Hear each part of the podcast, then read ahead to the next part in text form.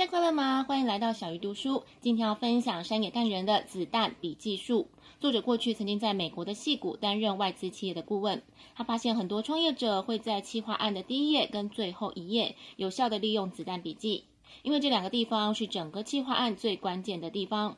创业者利用子弹笔记，把目的跟结论简短又有魅力的表达，这使他们可以在短时间打动投资者跟员工。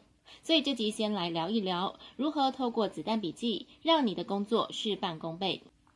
以一份企划案来说，一般你可能会在第一页做一个描述，但如果改为子弹笔记，你就能利用短短几句话概括你要说明的优点或是重点。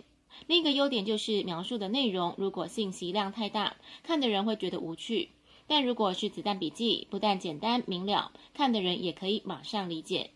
想想，如果你收到内容类似的讯息，一个看起来落落长，但另外一个看起来简洁有力，你应该会觉得后者更方便理解吧？因此，子弹笔记的优势就是减轻看的人的负担。尤其在商务活动方面，越是身居高位的人，越注重成果跟效率，因此他们对不尊重别人时间的人相当的反感。因此，一份多优秀的企划案，如果不能在一开始就看到重点，他们可能就不愿意再花时间看下去。作者认为，子弹笔记不只局限在企划案，在履历表也同样可以运用。如果你能透过子弹笔记让对方快速理解你的优势跟能力，很容易因此影响他对你的第一印象。那么，要如何掌握子弹笔记的技巧呢？作者认为有三个重点。第一个是条理化。要让对方能够马上知道你想要表达什么。第二是剧情化，要让对方保持兴趣看到最后。而第三是信息化，利用子弹笔记打动对方，让他马上行动。想要做到条理化，你要先自己整理过你想要传达的信息，比如会议记录。如果你只是将内容简短的说明，主管可能还是不知道这场会议到底做了什么。但是如果你能事先整理好，并且透过子弹笔记在一开始就条列出来，那么主管就能很快地抓到重点。那么要如何来整理信息呢？首先，你可以把相似的内容整理在一起，接着要区分状态跟行为。例如，营业部门人力不足，这是一种状态。那么要解决这个问题，就是一种行为了。例如，从市场部调动人员来协助。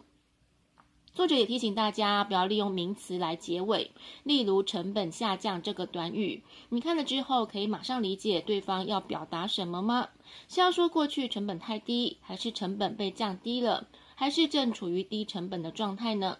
这就是直接以名词结尾的毛病，因为名词很容易让人搞不清楚是想要表现状态还是行为，因此接收信息的人更无法理解你的意思。另外，你想要表达的重点可能有时间上的关联，因此你可以依照内容选择以串联型或是并联型来表达。以串联型来说，例如问题解决的流程是过去发生了什么问题，现在提出什么解决的方法，未来会有什么结果，这样就很清楚明白。想要让子弹笔记看起来有层次感，作者提供的一个诀窍就是统一。关于这个诀窍，贾伯斯也经常运用在他的演讲上。所谓的统一，就是在一开始先让听的人知道你现在要讲的要点有哪些，这样对方会马上有一个概念。例如，贾伯斯有一次演讲的开头，他就说：“我想跟大家分享我人生中的三个故事。”接下来他的演讲内容就是顺着这个开头来展开，这样一来，整场的演讲变得简单易懂，马上让人明白他想要表达什么。这个方法同样也可以运用在电子邮件上。对一般人来说，电子邮件通常是利用空闲的时间读的，很少有人会刻意空出时间来浏览。因此，如果你可以在邮件主旨就先统一好你的内容，收到信的人就可以马上判断这封信的重点。最后来复习一下如何让子弹笔记显得有条理：第一是要先整理过；第二是把相似的内容整理在一起；第三是要区分行为或是状态；第四是尽量不以名词来结尾。第五是透过统一，让人马上理解重点。下一集将要继续来分享如何让子弹笔记剧情化，让人轻松好读。小鱼读书，我们下一次再会。